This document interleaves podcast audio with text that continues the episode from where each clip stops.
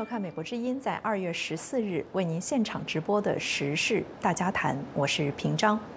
中国春节期间消费降级是否呈现出更明显的趋势？这对于经济结构会有哪些深层影响？中国消费降级的一大受益者拼多多大力进军美国市场，中国电商出海之路能走多远？我们今天将邀请专家进行深入分析，也欢迎观众朋友们通过美国之音在 YouTube 的直播聊天室与我们互动，向嘉宾提问或者发表您的看法。春节期间，中国官媒称，中国各地涌现消费热潮，新场景、新业态不断激活消费潜力，为提振全年经济红火开局。但很多中国民众感受到的却是消费降级。那么事实究竟如何？中国的消费市场呈现怎样的趋势？对经济的整体形势会有怎样的影响？我们来请教两位嘉宾。我们今天邀请到的两位嘉宾分别是澳大利亚蒙纳士大学商学院副教授史鹤林博士，以及加州发展服务部研究首席、加州大学戴维斯分校经济系客座教授廖启宏博士。欢迎二位。呃，我们知道春节哈，往往是观察中国消费趋势的一个很重要的窗口。那最近我们是看到了各种各样的数据，比如说商圈的客流量暴升啊，比如说景区爆满啊。但是在另外一方面，猪肉、果蔬的价格却出现下跌。那一月份的消费者物价指数 CPI 和生产者物价指数 PPI 继续呈现双减之势。这些数据啊，似乎是在释放出相互矛盾的消息。所以史教授能不能先帮我们梳理一下，就是？哪些数据是比较有指标意义的？中国消费市场究竟呈现出什么样的趋势呢？嗯，好的，平章。呃，这一次国家统计发表的数据，呃，CPI 环比是上升了百分之零点三，环比的意思就是说是二零二四年一月份比起二零二三年的十二月份，但同比就是比起二零二三年的一月份的是下降了百分之零点八，然后 PPI 的话就生产者价。价格指数环比是下降百分之零点二，同比的话是下降了百分之二点五。啊，一月份跟二月份是一个比较难判断，就根据数据来判断经济形势的这两个月份。最主要原因的话，刚刚你提到，因为春节的时候人们的消费和啊不是春节的那个月份的话，差别比比较大。但中国的春节呢，有可能是在一月份，也可能是在二月份。所以，如果单独对一个月的数据进行分析的话，应该是意义不大。所以在经济学里面，我们啊分析中国数据的时候，一般是把一月份跟二月份的数据加起来以后来进行合并的一个分析。啊，当然现在还没有二月份的数据出来，所以呢很难根据这些宏观的这些数据来判断中国的整个消费的形势。那么还有一个使得这种分析更加困难的是，因为二零二三年中国刚刚是结束动态清零的政策。呃，这时候人们的消费呢有很多是冲动性的啊，因为在在呃动态清零过程当中呢，大家都不消费，所以一旦解放以后的话，有很多报我们称为报复性的对消消费，而且商家呢也在迷茫当中啊，他也不知道到底消费者的消费能力是什么样的，所以这些统计数据呢，我们只能把它当做一个参考，但并不能完全反映那个经济的趋势。那么要看现在中国的经济趋势的话，很可能要观察一些微观的一些数据，啊，那么我搜索了一下，呃，中国有一个比较可信的，就是说信可信度比较高的一个经济观察网，经济观察网呢给出了一组微观的数据，啊，我跟大家分享一下，啊，说北据北京市文化和旅游局的统计，啊，二月十号。北京全市重点监察的一百七十四家旅游景点，总共呃游客接待的总数是同比增加了百分之三十五，那么确实是有很多啊很大的增加，但是营业收入的话，同比只增加了百分之十七点六，啊乡村游合计接待的游客是同比增加了百分之十六点四，啊也有很大的增加。但营业收入只只是增加了百分之三点一，啊，所以大家熟悉统计数据的话，从这一组数据基本上可以看出，以北京的旅游区为呃例子的话，呃，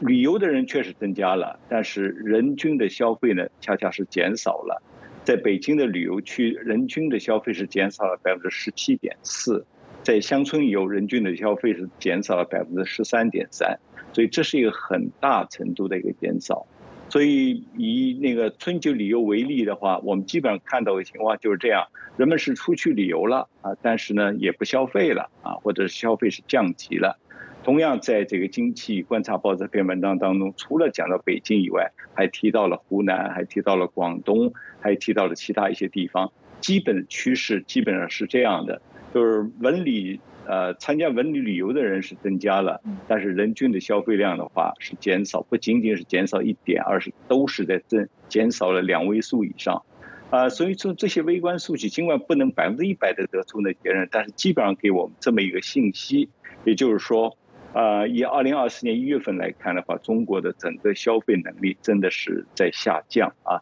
所以你要说现在至少从一月份数据来看，人们是消费降级，这也不为过，嗯，知道。是，那还有分析认为，今年春节展现出来的是大城市在消费降级，小城市在消费升级。廖博士，我不知道您是否认同这样的观察，就是说不同的地域、不同的收入阶层的人群，现在在这个消费趋势上到底有没有什么不同呢？所以我同意这样的观察，在啊一二线城市，我们看到消费降级的情况，其实并不是在今年春节才出现的新闻，而在疫情前就已经开始出现的状况。那我们看一些比较啊一些围观的一些资料，看到一些像比如说像上海。最最具指标性啊，像是滴滴打车的豪车订单数啊，少去年少了三成，然后曾经是全世界最大的上海星巴克，现在周末的这个晚上四成不到。那四 S 店就是车厂啊，掀起降价潮，在商场一些销售也是差强人意。其中影响最大的就是餐饮业，很多餐饮业就是熬过了疫情，但是没有迎来复这个消费的复苏，一些高单价的餐厅生意锐减。那我们看到，二零二三年呢，有十七万家在上海有十七万家餐饮店关门。那我想这个是有几个主要原因，在这些一二线城市，首先就是房价下跌，资产缩水，那负债率上升。那房价下跌的情况下呢，我想财富效应的原因，民众手头即使还有钱，就是宁可把房贷先缴清了，那没有能力的负债率就上升了，那就是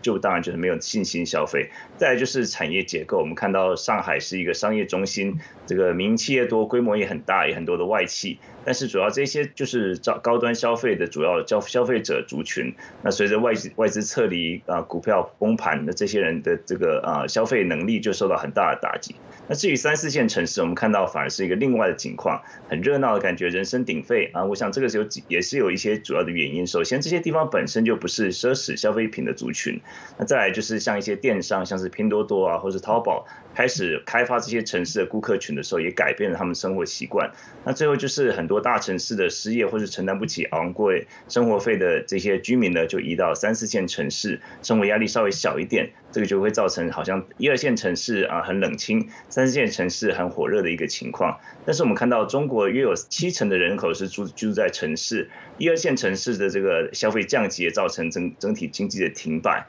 那我们刚刚看到，呃，刚才史教授讲到，就是一二月的数据虽然说不是呃特别的这个具有指标性，但是我们仔细仔细看，呃，中国的呃消消费者物价指数是连续四个月下跌的。那看一月份的这个啊啊 CPI 下跌是呃最大的幅度。尤其在食品方面，那我们看到这个中国在春节要要办年货的时候，一些猪肉啊、鲜菜啊、鲜果这些东西是大幅度的下降，是一月份下降的主要推手。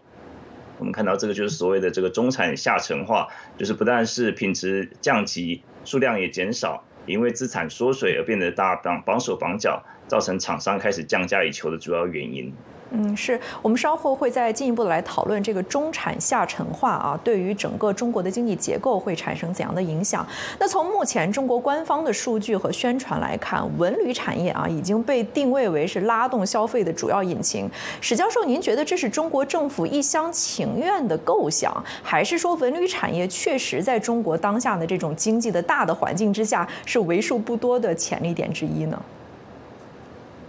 啊，把文旅产业作为拉动消费的主要引擎，这个思路实际上是基于马斯洛的需求层次理论。啊，大家学过心理学的都知道，马斯洛认为，就当消费者基本生存的需求得到满足以后，就会追求更高层次的需求，比方说文旅啊。同时呢，经济学家实际上从大量的统计数据当中也得出了同样的结论，就是非常著名叫恩格尔定理，就是说随着收入的提高，食品支出占收入的比重会下降，啊，娱乐方面，比方说文旅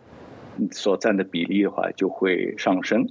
啊，所以以文旅为例的呃为例子的话，实实际上在中国的话，还是有很多人很多的未满足的需求。呃，二零一九年的时候有过一个非常啊惊人的统计，中国当时有差不多十四亿的人，然后其中有十亿人的话是没有坐过飞机的啊啊，当时数据出来的时候的话是全网哗然。但仔细想象一下的话，实际上这并没有太啊出人意料的事，确实这个数据是非常。啊，可信的啊，所以应该说呢，就是说以文理作为拉动需求的主要引擎呢，它理论基础在这里。但是这个理论基础呢，有一个很重要的一个假定，就是人们的收入已经达到了一定的程度啊。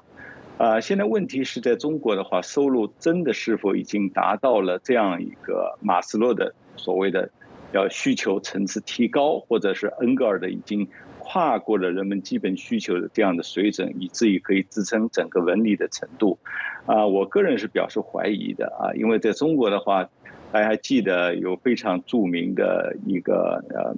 前总理的呃说出的一个实话，就是大概有六亿人的月收入不不超过一千元，但是呢，我这儿再提供一个数据，啊，大概有九点六四亿，有差不多十亿人的月收入不超过两千元。所以在这样的月收入之下，是否我们真的已经跨过了马斯洛基本需求？这个或者已经跨过了恩格尔的最基本的需求那一点，而以至于可以支撑那个文旅的呃的的这样的程度，我个人是表示怀疑啊。嗯，那我想继续来请教史教授啊，刚才您说的这个马斯洛的这个需求理论呢，是在通常的一个正常的情况下啊，这样的一个产业供给的呃情况，但是中国现在它的情况是不是更符合我们经济学当中所说的一个所谓的口口红理论？就是当经济下行的时候，人们呃，不高兴啊，需要让一些买一些东西让自己开心起来，但是又没有钱。现在不是买房买车的时候，所以只能买口红啊，或者是像现在的这一张电影票啊，或者出去穷游一趟啊，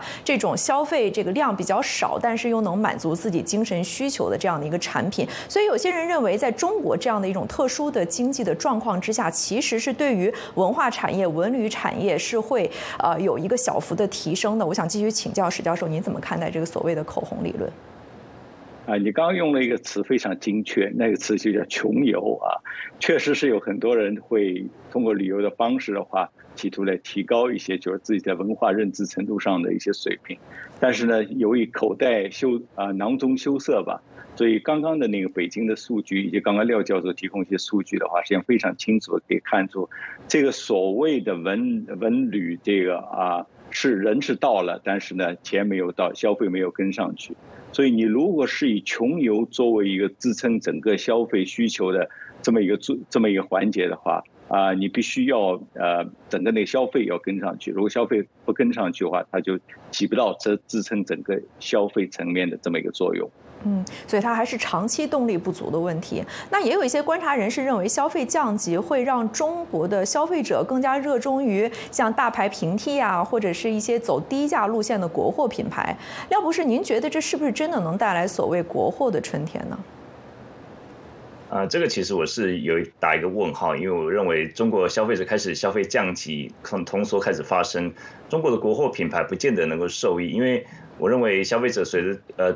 他们对价格越来越敏感，有些市场呃，基本上商品市场是萎缩的。全球我想过去两年都在经历通货膨胀，那中国是反而其道而行，竟然发生通缩。那比起通胀来讲，通缩其实是更可怕的，因为通货紧缩表示整体经济开始停摆。比如说，呃，货品下个月比这个月便宜，消费者就没有动力购买。那这样一来，厂商没有销售，就没有现金流，就要裁员。那被裁员的民众更没有钱来呃这个购买商品，这个是环环相扣的一个恶性循环。那举个例来说，比如说过去在去年最大的电商两两个日子，双十一跟啊六一八这两个中国最大的购物日，那通常最销售最好的是一个小家电。就表示消费者在生活温饱之余，希望有一些品质和品味的追求。但是过去这呃去年这两个节日小家电卖的都相当的不好。就表示消费者越来越节省，越来越不想花钱追求生活以外的这种小确幸。即使真的要买，也是追求最低价，也就是经济学我们所谓所谓的 race to the bottom，就是向下沉沦的这样子一个竞争。假设有两家卖小家电的厂商要抢消费者，大家销价竞争，最后就偷工减料，想办法压低成本，然后最后这个呃最价低者得，这样子是一个呃并不是一个永续经营的一个一个理念。在这样向下沉沦的竞争之下，根本没有余力来考虑产业升级。或是啊一些啊产业长长期的一个规划，所以我认为其实啊这些厂商他们可能不关门就是万幸了，所以我认为对一些国国产的品牌不见得是一个好消息。嗯，所以说就是这种国产品牌陷入低价内卷啊，会成为这种产业升级的阻力。我想进一步来谈谈，还会对中国经济有哪些更宽泛的影响？史教授从经济学的角度来讲，您觉得消费降级是否必然引发通缩呢？啊，短期的消费降级可能有各种各样的原因啊，但是如果我们观察到长期的消费降级的话，但是必然会造成啊总体物价水平的连续下降，就你刚刚说的那个通缩，那么这就会造成，实际上廖廖教授刚刚已经说到了，就是说这会造成那个总需求的不足，那么当总需求不足的时候，企业为了刺激需求呢，会进一步的降低价格，那么当降。它降低价格的到一定程度以后，这个企业就不能够负担啊它的整个的成本，所以这个企业的话就会大量企业进会倒闭啊。这我想是中国竞争的基本上啊，企业中国在中国企业竞争基本上是是这么一个策略吧。就大家如果见到能赚钱的行业的话，一般都是一拥而上啊，然后相互抄袭、相互拷贝啊，然后呢在竞争上进行呃在价格上进行竞争。把什么东西都卖出那个白菜价啊！即使把高科技的东西的话，也能卖在白菜价。最新的一个例子的话，就是太阳能板啊，就光伏板，现在都卖成白菜，这样就造成大量企业的亏本啊。那么这样有幸存活的企业的话，也就没有利润来进行技术的改革啊，或者技术的改造啊。啊，所以企业的话都等着下一个赚钱的机会，然后这个过程呢会又重复一遍啊。这实际上就是解释了为什么在中国很少能出那个百年精品的最主要原因啊。那么这对整个中国经济的影响的话是非常大的啊。最主要影响的话大家都知道，就是说一旦出现这种情况，那么在在那个在。企业的程度，企业的这个层面的话，就会大量的企业在短时间内会会那个推动的市场会倒闭啊，那么这使得整个消费能力呢会进一步的下降，进一步的下降以后，又会造成了更多的企业的倒闭，这就我我呃一直在提到的这个是螺呃叫叫什么，就是螺旋式的越来越差的这么一个结果啊，所以呃。消费的降级就可能导致通缩，通缩就会造成更多的企业退出市场，更多企业退出市场，造成进一步的消费的降级，消费的降级又进一步的导致通缩。如果一旦这个呃这个现象出现的话，那么对中国经济来说，只是一个非常啊坏的一个结果啊，这会比通货膨胀。呃，造成的结果，造成的损害的话要大得多。是，呃，通缩比通胀更危险，在某种程度上也是因为这个通胀至少还有政策可以来逆转，但是通缩的这个政策工具，应对通缩的政策工具非常有限。这种危险性是否已经在中国表现得非常明显了？我想继续来请教史教授。啊，你说非常对啊，因为在通胀的时候，你还可以用货币政策。来进行啊，比方比方比方提高提高那个利息，来降低那个有效的需求，然后使得整个通货膨胀的一个下降。但通缩的话，你知道所有的利息率降到零，基本上就是没有什么可做的事儿了啊。所以在这样环境之下的话，按照凯恩斯的说法的话，就称为叫叫流动性陷阱啊。就到了一定程度以后的话，你即使再用各种各样的经济政策，都没有办法把一个已经没有活力、失去活力的经济从那一潭死水当中把它拉出来啊！这个事在一九二九年的时候的全球那金融危机的时候曾经发生过啊。这个现象在一九九一年的日本的经济当中也出现过啊。现在这些现象的话，都在中国的经济当中已经可以看到了。嗯，是，我们也有很多的 YouTube 的网友啊，在节目过程当中在跟我们分享他们的观察。一位叫做大洋彼岸的 YouTube 的网友给我们留言说，现在除了节假日有消费啊，其他时候消费都非常疲软。一个是经济下滑，居民的收入减少；还有一个是居民的负债特别严重，导致没有钱消费。还有一位叫做 Jack 刘的啊 YouTube 网友给我们留言说，今年我身边朋友，包括我在内，都是十年以来最穷的春节。经济在下滑，失业率在攀升，这是基本事实。经济不是唱出来的，而是踏踏实实干出来的。政策不调整，经济好不了啊！这个也是对于北京最近的这个畅想中国经济光明论的一个回应。那我们还有一位叫做 Candice 的一个 YouTube 的网友留言说：三年疫情风控，生意赔钱，四十多人的公司现在才六个人都干不下去，负债累累，二十年来最穷的一年，哪有钱消费啊？谢谢这些网友的留言，也真是呃给我们提供了一些见微知著的啊渠道。那其实现在国际社会除了在关注中国自身的这个经济状况，也在关注中国的这个通缩是否会产生外溢的效应，比如说英国金融。时报最近有一篇文章就警告说，随着中国经济下滑，中国将向世界输出通货紧缩。文章提到，中国现在产能过剩，中国商品的出口价格正在以自2008年金融危机以来最快的速度下跌。廖博士，您觉得这是不是确实是值得各国警惕的问题？呃，是的，这个的确是值得警惕的问题，尤其对于中国的贸易伙伴而言。中国的消费疲软，意味就是内需不足，对进口需求也减弱，因此对中国出口的这些国家需求必定会减少，那影响这些国家贸易伙伴的外销产业。那另外，中国产能过剩，在国内滞销的一些产品转向国外外销，用比较便宜的方式抢占国外国外市场。虽然低价可能有帮助这些国家在过去几年经历通膨的情况下可以舒缓它的通膨的情况，但是这也意味这些大量低价中国商品的呃进口这些商中国商品的国家会挤压这些国家他们本身的制造业。我们看到，像中国的这个很多制造业，呃，透过一些电商进军美国，那对于沃尔玛、像 Amazon 这些电商，或是 Target 这些电商，造成很大的威胁。那这个也会加剧中国和西方国家之间原本已经紧张的这种贸易关系。这些贸易伙伴有可能开始就是用反倾销，开始用调查，或是用关税的方式来制裁中国的商品。那这些国家已经呃，看中国已经和已经有一个很紧张、脆弱的关系，上面就是又在雪上加霜。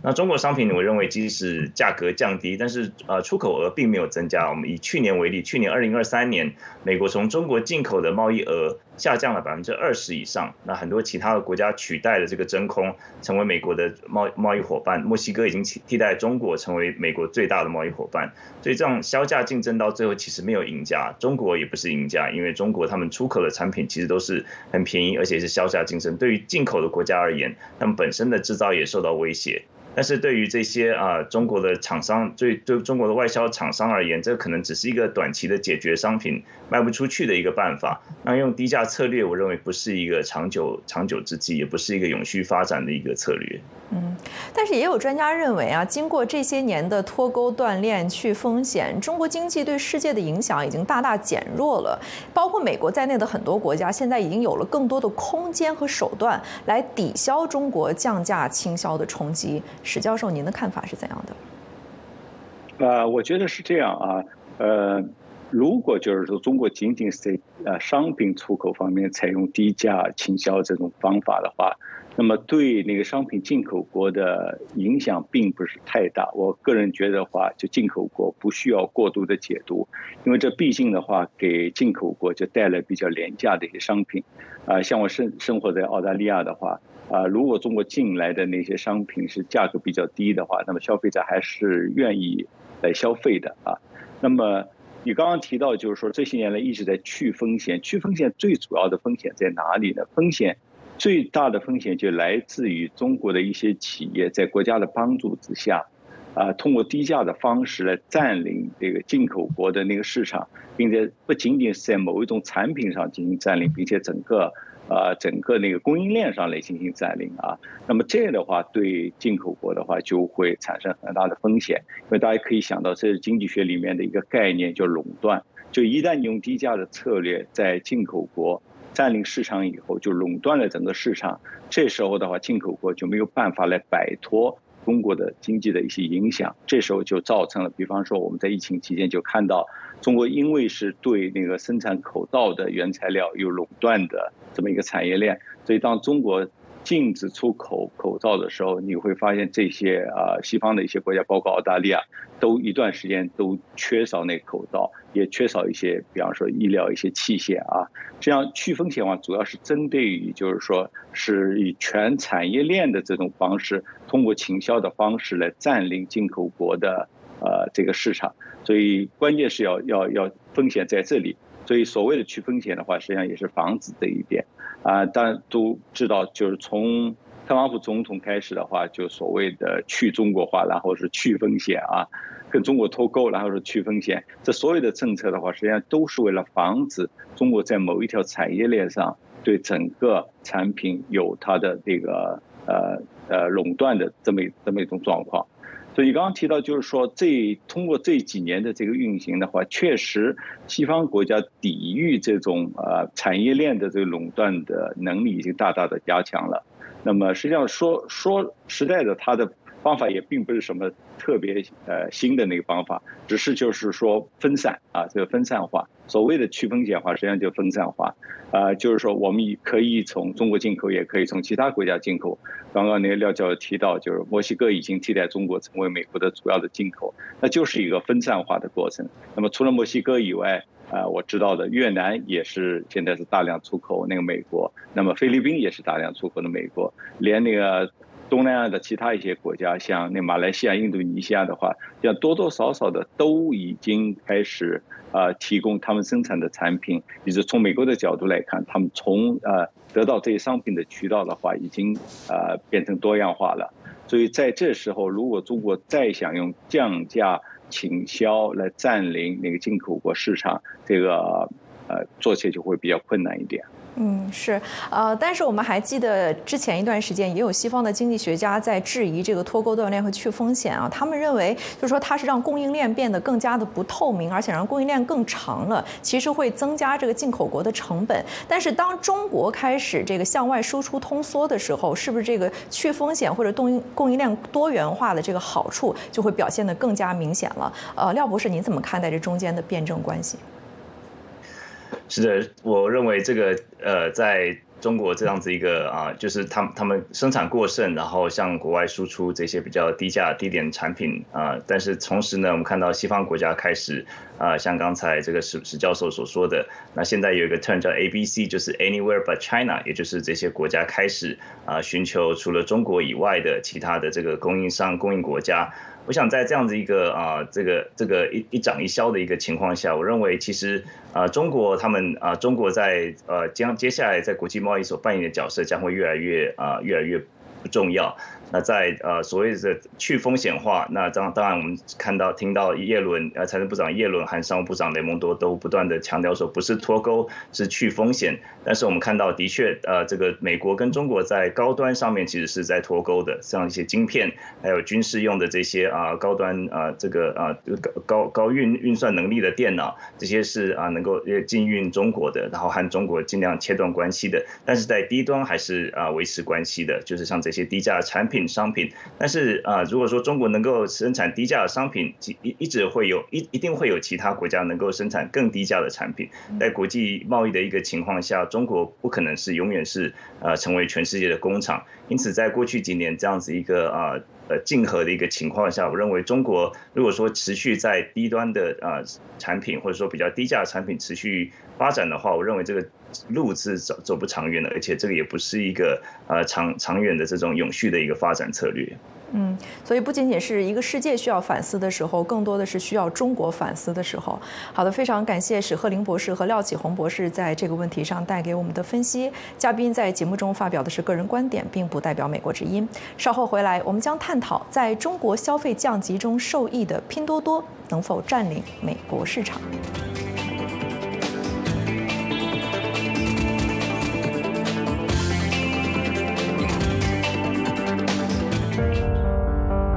在变化的时代，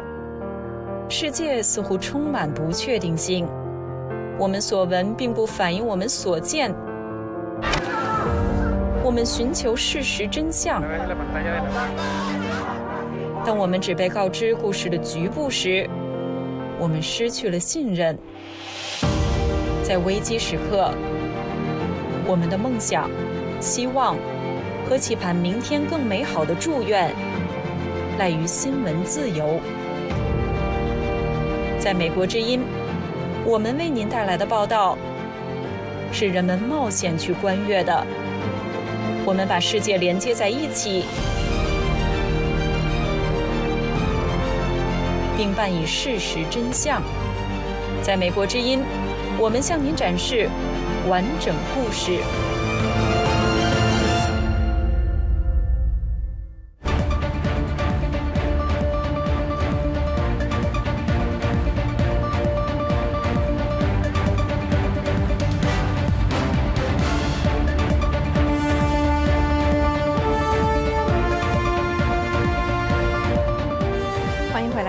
看的是美国之音在二月十四日为您现场直播的时事大家谈，我是平章，也欢迎观众朋友们通过美国之音在 YouTube 的直播聊天室与我们互动，向嘉宾提问或者发表您的看法。在美国今年的全国橄榄球联盟 NFL 的年度冠军赛超级晚上，中国电商巨头拼多多旗下的跨境电商平台 Temu 买下了六次广告播放，引发热议。被戏称为“美国春晚”的超级碗是美国收视率最高的体育赛事。在只有三亿多人口的美国，今年的超级碗有超过一点二亿人观看，顶级收视率也让超级碗上的广告位异常昂贵。今年每三十秒广告就要花费七百万美元。那么，Tim 为何要如此豪掷千金进行广告轰炸？这背后是中国跨境电商的雄心。还是焦虑？我们来请教两位嘉宾。我们今天邀请到的两位嘉宾分别是澳大利亚蒙纳士大学商学院副教授史鹤林博士，以及加州发展服务部研究首席、加州大学戴维斯分校经济系客座教授廖启宏博士。再次欢迎二位。呃，首先我想澄清一下啊，对于这个 app 到底怎么读，其实我心里也没数。因为这个公司啊，之前在上一次的超级碗的广告当中，管自己叫 Tim，那这似乎也变成了一个官方的广为流传的叫法。但是在今年的超级碗的广告当中，他们管自己叫 Tim，所以马上这个这个公司到底怎么读啊，就变成了一个热搜的词条。不知道这是不是有意的营销的手段，但是至少是给包括我在内的很多人啊，感带来很多的困惑。所以我们今天节目。当中可能一会儿读 Tim，一会儿读 Time 的，也请大家见谅。但无论如何，它就是在二零二二年九月啊上线的一款电子购物平台，母公司是中国的电商巨头拼多多。那么在二零二三年的时候呢，Tim 已经成为了美国下载次数最多的 iPhone 应用。截止到二零二三年十二月，它的独立访客量已经达到了四点六七亿，仅次于亚马逊，成为了美国第二大受欢迎的电商应用。廖博士，能不能先来给我们介绍一下 Tim 的商业模式啊？它曾经的走红得益于什么呢？呃，是的，这个我自己也是念 Tim 了，所以我也不知道到底是 Tim 还是 Tem。啊，的确能够在超级超级碗买下广告时段，厂商都是砸重金的厂商，而且有能力拿出这么多钱的厂商。那 Tim 也不例外。那看像刚才平常所说的，就是他们从。啊，二零二二年在美国上市，呃，这个呃推出这个 App 之后呢，跟母公母公司拼多多是类似的商业模式，基本上就是便宜至上、消费者至上的理念。在面对消费者呢，Tim 用极大的折扣提供所有的商品。另外，Tim 的客户可以透过社群网络来晒单，来分享自己买的东西，来获得回馈。另外，App 上面呢能够看到其他买家在买什么东西，在页面上一旦登录之后，你就不断的被刺激，不断的看看到不同的数字，然后很多是倒。数计时的时间表啊，然后其他人正在买什么，眼花缭乱的，不断的刺激。那另外，Tim 面对供应商呢，Tim 跟拼多多已经不是我们所谓的 B to C，就是说 Business to Consumer，而是 F to C，啊，Factory to Consumer，是直接从工厂直营消费者的方式。他们把贸易商从这个供应链中移走啊，挟着大量客户的优势，直接跟工厂谈价钱，那把工厂的利润压缩到微乎其微，甚至有些是甚至在亏本在卖。那这些厂商呢，看准的是薄利多销，所以很多厂商咬着牙也是跟拼多多签约，或是跟 Tim 签约，然后来能够走向中国，甚至走向走走到美国。那我们认为，呃，Tim 他们的走红其实没有什么窍门卖点，就是它的价格优势，还有就是退货退款程序很容易。在过去两三年受过通膨这个经历通膨的这些美国消费者，可以说是一个一大福音。比如说一副眼镜框在美国要卖十九块美金，但是在 Tim 只要两块九九，还可以买到三副。那对于很多消费者来说，这种低价选择有很大的吸引力。虽然价格便宜，但是很多消费者也抱怨 Tim 它本身的品质堪忧。那美国商业改善局啊，Better 啊 Better Business Bureau BBB 给予 Tim C Plus 就是 C 加的这个等级，就是呃就是不是很好，不是特别好的。然后过去有十二个月已经结案两千两千名客客户的起诉。那我认为其另外拼多多对于因为要最最低价，所以对于厂商的价格要求，还有对自家员工的苛刻要求，其实已经呃已经是罄竹难书，很多在不同的管道已经看到了。那很多厂商在 Tim 上卖东西，结果是因为对 Tim 对待厂商不公平的条款也要求，那也很多的法律诉讼也是层出不穷。所以我认为这个公司其实他们呃虽然是挟着低价的优势，但是我认为其实有很多的问题。嗯，是，呃，是教授，您如何来评价？Tim 的商业模式，刚才廖教授说到这中间有很多问题，所以有人认为这种模式是不可持续的，但是也有人认为 Tim 实际上是把握住了时代的脉搏，您怎么看呢？呃，我觉得这两种方法都对，但都不完整。啊，先说那个他是否真的把握了时代的脉搏？啊，因为大家都知道市场学当中有个理论叫三 P 理论：Price, Product, and Promotion。啊，刚刚廖刚刚廖教授已经把题目的整个策略的话非常详细的描述了，所以大家可以看到，它实际上是第一个 P 跟第三个 P，就 Price 跟 Promotion 方面是做的非常成功的。啊，所以拼多多在中国的成功呢，主要靠的就是低价的策略啊啊，然后在美国的话是低价再加上那个营销，你刚刚提到在超级碗当中投放那个广告啊，诸如此类的事儿，这都是那个 Price 跟 Promotion 比较成功的一个案例啊。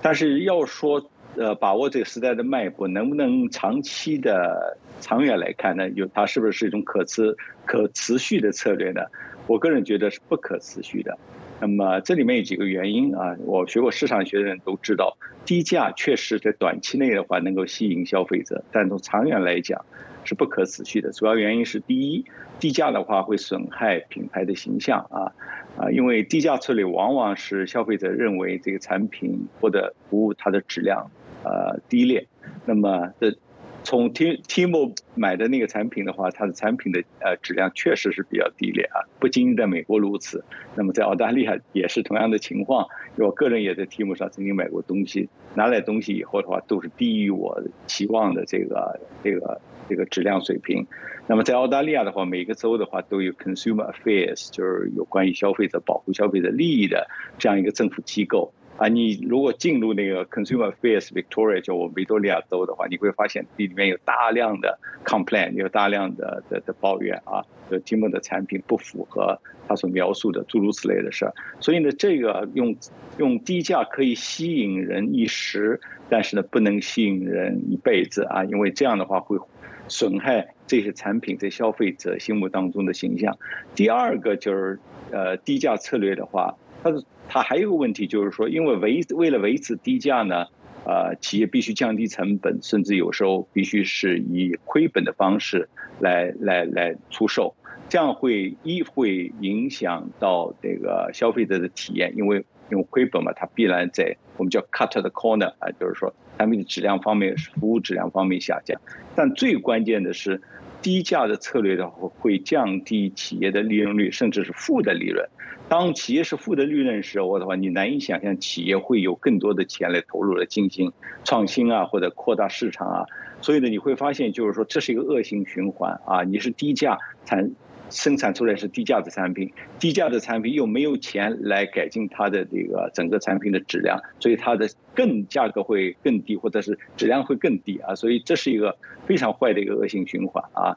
呃，当然还有一个问题，就是说市场学告诉我们，如果用低价策略的话，引发那个价格战。因为当 A 公司采用低价，看 B 公司看到 A A 公司比较成功的时候，它也会采用类似的这个措施。但是低价呢，它的护城河本身是比较窄的，也就是说别人是完全可以拷贝和模仿的啊，所以呢会导致的整个产业、整个行业的利润的下降啊。呃，还有一个低价策略，它实际上是没有办法来满足。多元化的需求。这样，在一个正常的一个国家或者正常一个经济体里面，对产品的质量的需求是多方面的，有对高端的需求，对中档的需求，有对低端的一些需求。完全的采用那个低价的方式的话，只能满足一部分的消费者的需求，啊，但我们从那个它的整个策略来看的话，啊，Timo 实际上在美国主要是针对于亚洲人的家庭，或者是年收入低三万美元的这么一个消费者的的群体啊，所以他对那个收入中等收入的美国家庭的话，它的吸引力应该不会。太高啊，这也是解释了为什么它的发展到一定程度就就遇到了瓶颈啊，因为它只是满足了很少的一部分的消费者的对低价的需求，而不能满足其他的消费者的一些需需求啊，所以这是低价政策，呃，在短期内的话，你会发现它效果非常好啊，这也是中国企业基本上所有的中国企业都在采用的一些策略，但是稍微。给定比较长一段时间的话，你就会发现，就是说这个策略的话，到最后都是啊会有问题的。嗯，是。那我想借着史教授，您刚才说到了这一点，继续来请教您。我们有一位叫做曹建平的 X 网友留言说，拼多多以极低的价格在美国打败众多网购平台，不正说明美国人消费降级了吗？啊，史教授，您觉得这个呃，Tim 啊，在美国的成功是否证明了美国在消费降级？刚才您谈到，那可能是一个特殊的。时期啊，也是并不可长久的事情。您能不能进一步谈一下您的这个观点呢？啊，我想要看美国是否也是消费降级的话，很容易啊，因为美国的数据都是透明的。那么啊，大家看的那最近实际上刚刚发表了一组数据，美国二零二四年一月份的整个。消费是增加了百分之二点三四，很好记，二三四二点三四。那么这应该是近六个月来是增加最快的一个月啊。所以如果说美国的消费降级的话，那么这个数据的话完全是不证明这一点。啊，我回到我刚刚在讲的一点，就是说，Timo 的它的主要目标客户的话，实际上是非常明确啊，这也是它比较成功的。呃，一个很关键的因素啊，因为它不是针对于所有的美国的消费者，而是针对于啊美国的亚裔的消费者和低于呃家庭收入低于三万美元的这种低收入的消费者啊，所以它是完全是针对这一对这个消费者。那么之所以 Timo 你看那个。下载那个 app 的人这么多，好像红红火火，好像很热闹。很大一部分原因的话，我想是很多消费者是 curiosity 吧，就是好奇心吧啊，呃，因为因为他们 promotion 做的非常成功啊。我在澳大利亚的话，如果我要呃，比方说是呃 Google Search 要找一个呃我要的东西的话，你会发现 Timo 呃。基本上是排在比较前面的啊，所以他在这方面呢下了很多的功夫啊。但是如果你用过 Timo 的产品的话，你是否在第二次，就是你是否会成为回头客的话，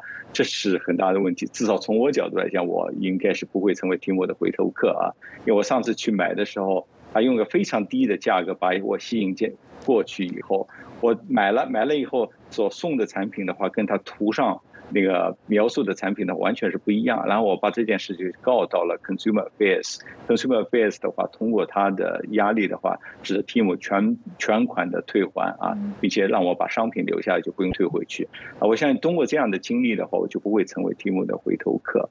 嗯，所以这是一个短期的策略，能够吸引人的一些好奇心。但从长期来讲的话，我不不觉得啊，它能够呃，在美国市场上。可以像在中国市场上那么成功啊，因为美国市场跟中国市场差别非常大。是，呃，我也看到有分析说，这个随着美国通胀的下降，还有就业环境的这个提升啊，可能美国也过了这样的一个迫切的需要低价商品的这个时代。那么这个会对 Timo 的商业模式啊进一步的啊产生影响。但是我们刚才说到 Timo 在海外的打法，其实很像拼多多在中国国内的打法。那我们刚刚两位提到的这个 Timo 存在的很多问题啊，其实。拼拼多多也都存在，但是拼多多却在中国国内取得了相当的成功。呃，廖博士，您觉得有什么不一样？就同样的模式从中国搬到美国，是否能取得同样的成功？这取决于什么？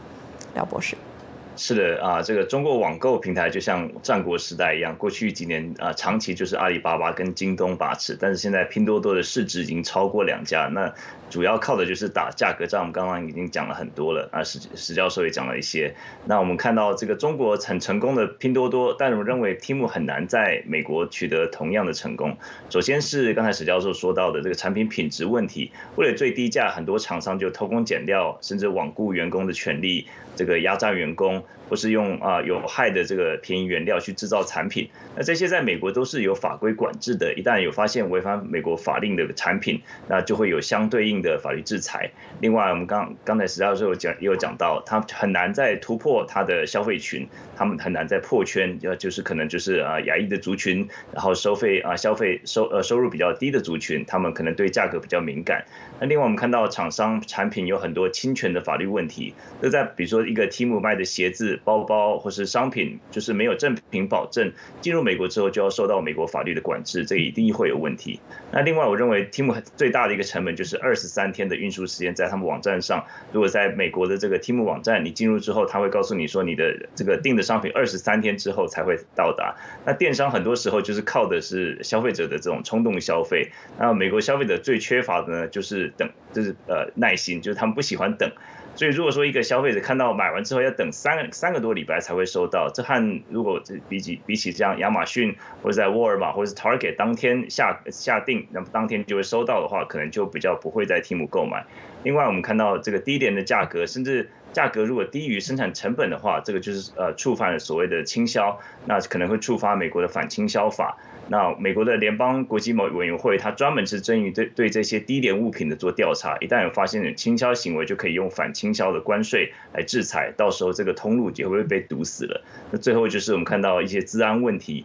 去年拼多多的应用程式被爆出就未经同意收集大量使用者资料。那拼多多去年四月的时候解散了他们应用城市的开发团队，大部分人就跑到 Tim 开发团队了。那使用 Tim 购买商品安全性到底多高呢？这个这些用户资料到底是在哪里储存？是被用什么用途？这些都是需要考虑的。所以我认为这些诸多的原因，法律原因，还有这些啊这个商品啊他们对员工权益的原因，这些都是啊在美国可能没有办法继续持啊持久的一个一个啊受一些原因。嗯，是刚才说到 Tim 面对的这些问题，可能有一些还是比较容易解决的，比如说建立更多的海外仓啊等等，去优化自己的物流啊。但是有一些可能是比较难解决的。刚刚我们说到 Tim 能够把商品的价格压得这么低，一方面是他在亏本啊换规模，另外一方面也跟他背靠中国的供应链有关。这曾经是很多中国电商出海的优势，像阿里送卖通啊，还有这个服装的在线购物平台 Shein 啊，都曾经得益于此。但是中国跨境电商在供应链上的这个优势。是否正在是以一种不可逆的方式缩小呢？石教授，您的看法？啊，对，呃，肯定是这个优势在逐渐的缩小。啊，刚刚你提到一点，它是亏本换规模。我这儿正好有一组数据啊，啊，Timo 进入那美国市场以后的话，啊，刚刚廖教授提到，就是说，因为有些给 Timo 供货的工厂的话，实际上是亏本在赚赚吆喝。那么不仅仅是给 Tim 供商品的工厂在亏本的赚吆喝，而这个平台本身的话也是在亏本当中啊。所以进入美国市场以后呢，我看到一些数据，从中国内部透露出来数据的话，实际上是一直在亏本的。那么这种方式的话，短期内的话是可行的。大家也知道，老是亏本的话，呃，将来会肯定会是有问题的啊。好，刚刚刚谈到那个供应链的问题，那么呃，我一直在讲中国经济最强的一点，实际上就是供应链方面啊。那么它在供应链方面确实有一些优势，那么这些优势可以总结成三点吧。第一点的话，就是它有很强大的一个制造能力啊。中国呢，因为人口、地域啊以及经济发展的这个途径的话，是造成了可能中国拥有世界上最完备的一个产业链的体系。那么中国，比方说东部、中部跟西部的话，它会有不同的那个产业链的这个每个节点上有不同的那个专业化的一些合作跟分工，所以它。啊，造就了世界上最完备的产业链体系，能够生产各种各样的产品。如果大家有机会去看一下那些呃义乌的小商品市场的话，你会为就是说这非常完备的这个产业链体系的话会惊讶的啊。这当然讲的是过去啊，现在这方面的优势的话已经有很呃很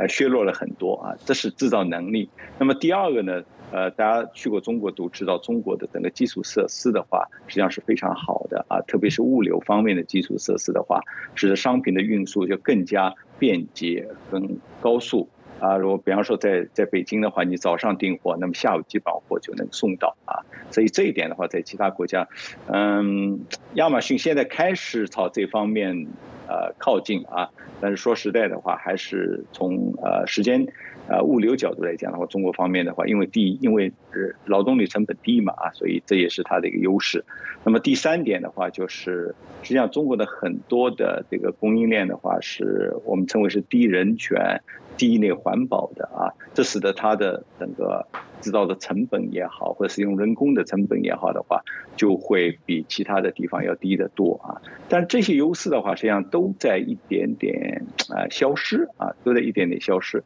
第一的话，在中国的话，劳动力成本是在上升的过程当中；第二的话，就是各其他各个国家跟地区的话，特别中国的邻近的一些国家，像越南、像柬埔寨、像那个菲律宾啊、墨西哥，也在。啊，发展他们的整个供应链系统，而且呢，这些国家的这个整个上升的势头呢，非常的非常的强，速度也是非常快，所以这些中国在原来在供应链方面的优势的话。都在逐渐的一点一点受到挑战，甚至说这个优势在消失过程当中。嗯，除了中国自身供应链的问题之外，我们也看到这个国际的大的环境，还有海外的这个监管，其实也在跟上哈。此前有报道说，拜登总统很快会签署一项行政令，来防止中国等。对手国家获取美国公民的个人数据，那就有分析认为，这个有可能会对这个中国的跨境电商带来致命的打击。廖教授，您怎么看待这样的一份行政令的影响？您觉得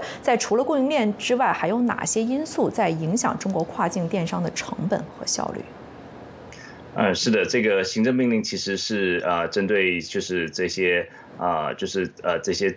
竞争对手或是啊不同的国家，他们啊是可能他们的 headquarter 不是在美国的国家，他们是取得美国公民的个人个人数据。那过去几年就是像啊 TikTok、抖音这些都是啊这是美国国会和美国总统所所关注的。那另外我认为其实啊。听拼多多或是 Tim 他们的商业模式就是用一种比较呃杀鸡取卵的方式，无条件的压低厂商出价成本。那这样子成成本压到这个厂厂商赔钱卖赔本卖，那厂商也是很难赚钱。有些时候厂商就有有线下跟线上两条生产线，线上的就是主打便宜。主打呃这个啊，就是用品价格优势，但是品质可能会比较低。那线下呢稍微贵一点，品质稍微好一点，希望能够平衡一些线上的损失。但是这是一个很奇怪的一个，也是一个很畸形的一个啊经营的观念跟跟模式。那虽然这样子，但是对这些厂商而言呢，拼多多跟 Tim 也也是一个像是逃不出的一个牢笼一样。如果不在这些平台上卖卖商品，在国内中国国内可能就是没有太多的机会，但是在上面上面卖又要受到这个平台的宰制，就是一个很。无奈一个情况。那我们刚才有讲到，题目很大的一个成本就是二十三天的运输时间，那这个也是很大的劣势。另外，拼多多对于厂商来讲有很多不合理的要求，那比如说像是要求厂商负担额外的成本，那对于消费者有过度的宽松，比如说像是宽呃呃消费者不满意商品的时候，就是在。然后在拼多多有一个退款、退退货、退货退款，另外一个选择是呃仅退款，就是说大大家可以直接呃不用退商品，直接拿钱，这相当于就是可以可以呃白拿商品。但是拼多多的仲裁机制绝大部分就是偏向消费者，大部分时候是让这个消费者呃这个可以不不用退这个商品，这个对于厂商也是相当相当多大的吸收的成本。那这再一次就是讲到这个他们的一个。这个经营的模式，那让营运成本增加，然后让这些厂商的营运成本也是增加，这个并不是一个呃永续经营的一个方式。嗯，是，我想继续来请教廖教授。我们刚才提到了很多 Team 在经营上的存在的问题哈。从数据上来看，从去年中旬开始，Team 在美国的发展势头就有所放缓，这个可能是他们下定决心再在超级晚上来砸一波广告的原因之一。但是在超级晚的广告之后呢，我们看到 Team 又收获了一波这个流量。关注度哈，所以也有很多分析人士认为，也不能现在就认为这个属于中国跨境电商的时代已经过去了。他们中国的跨境电商如果在调整了自己的商业模式和一些这个经营思路、经营理念之后，其实中国跨境电商还是会有这样的一个呃一个一个优势的。我想请问廖博士，您怎么看？